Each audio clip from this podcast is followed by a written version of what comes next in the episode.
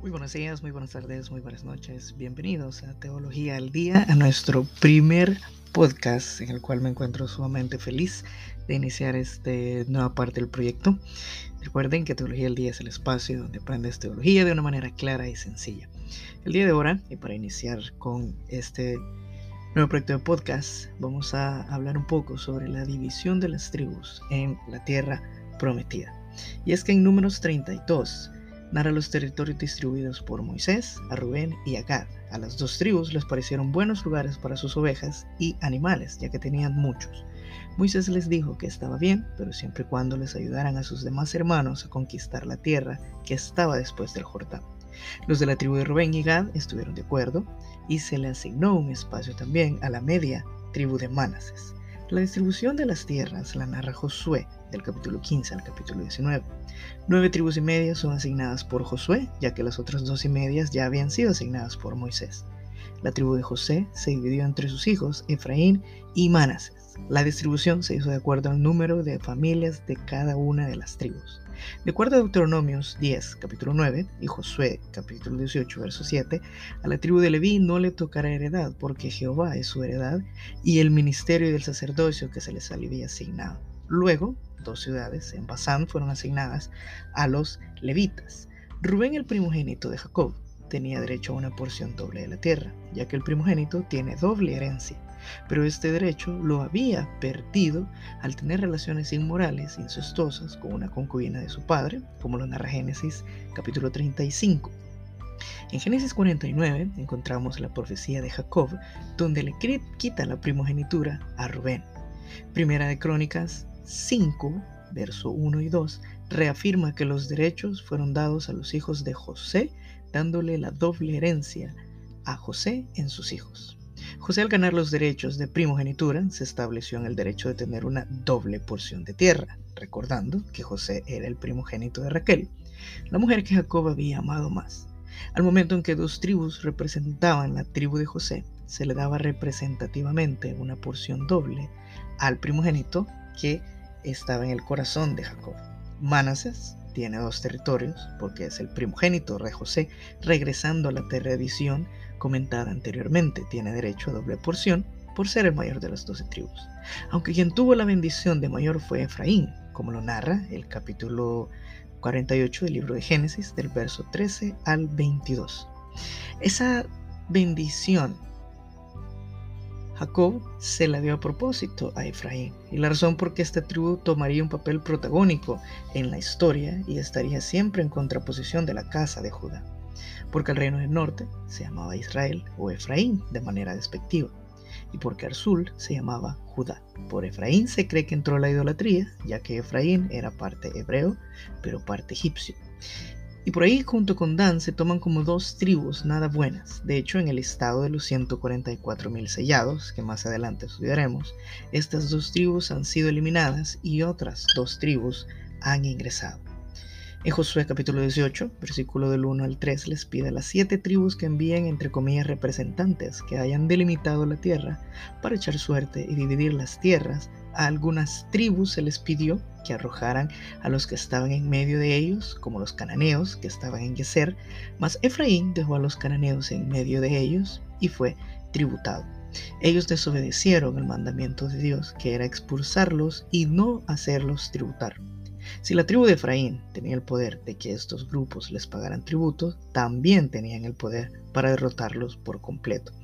Este tipo de compromiso parece inocente, hasta ese momento, pero se convirtió en la forma en que mucha idolatría y adoración inmoral entró al pueblo de Israel. Esta es una razón por que vemos tantas luchas en días del libro de los jueces. Los israelitas no conquistaron por completo la tierra que se les había dado por dos razones sencillas. Primero, ellos querían paz a cualquier costo. Segundo, ellos querían riqueza. Y por amor a la facilidad y el dinero, ellos desobedecieron a Dios y cayeron de lo que Él tenía para ellos, tal y como todos hacemos hoy en día. Asimismo, los hijos de José se acercaron a Josué a pedirle más tierras porque les había tocado muy poca tierra. La respuesta de Josué es tanto sabia como maravillosa y eso lo podemos ver en Josué 17, verso del 7 al 13. Los límites de la mitad de la tribu del oeste de Manases y su ocupación incompleta de esa tierra nos la narra Josué, capítulo 17, verso 14 al 18. Y Josué responde a la queja de los hijos de José y les dice, si soy pueblos tan grande, entonces vayan y tomen la tierra ustedes mismos. Ocupen por completo lo que el Señor les ha dado. Estas tribus no han tomado completamente el país de la montaña en medio de ellos porque sería un trabajo difícil y peligroso.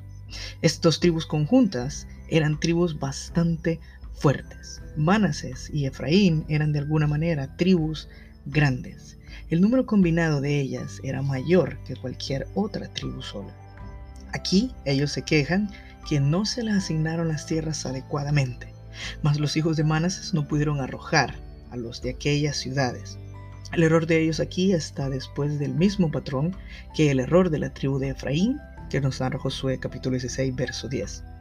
Por supuesto, los cananeos, que eran los que habitaban estas tierras, persistieron en quedarse en ese, en ese lugar. Lo que hacía falta era completa determinación del pueblo de Israel, ya que ellos estaban satisfechos con hacer tributar al cananeo. Lo hizo así porque en capítulos anteriores les dijo a los hijos de Judá, su representante Caleb, que debían conquistar Jerusalén, y ellos dijeron que estaban listos para la batalla, y no presentaron queja alguna. Los hijos de José querían tierra fácil. Los hijos de Judá confirmaron su carácter de hombres fuertes y de guerra, ya que las batallas que libraron para conquistar parte de Jerusalén, una ciudad en manos de los jebuseos, y que era difícil de conquistar porque está en una colina, la hacía fácil de defender para los jebuseos y difícil de conquistar para los hijos de Judá. Quizás los hijos de José o los representantes de la tribu de Manases y de Efraín apelaron a Josué como un compañero efraínita, porque Josué era un descendiente de José mismo, ya que pertenecía a la tribu de Efraín. Para la tribu de Simeón, tenemos el caso particular de que no había espacio. En este caso, los hijos de Judá ceden una parte o una porción a Simeón porque ellos consideraron que tenían bastante espacio. Eso nos lo dice Josué capítulo 19 verso 9 y Jueces capítulo 1 verso 3. Narra cómo Simeón es invitado por Judá a perder el territorio en, en el cual Simeón fue con Judá. A la tribu de Simeón le fueron asignadas tierras dentro del territorio de la tribu de Judá. Para colmo de males, la ciudad que fueron asignadas a Simeón estaban todas en la región más árida e inhóspita, conocido como el desierto del Negev. Dato curioso de la tribu de Simeón es que Moisés no los incluye en la bendición final de Deuteronomio 33. Existen algunas teorías al respecto.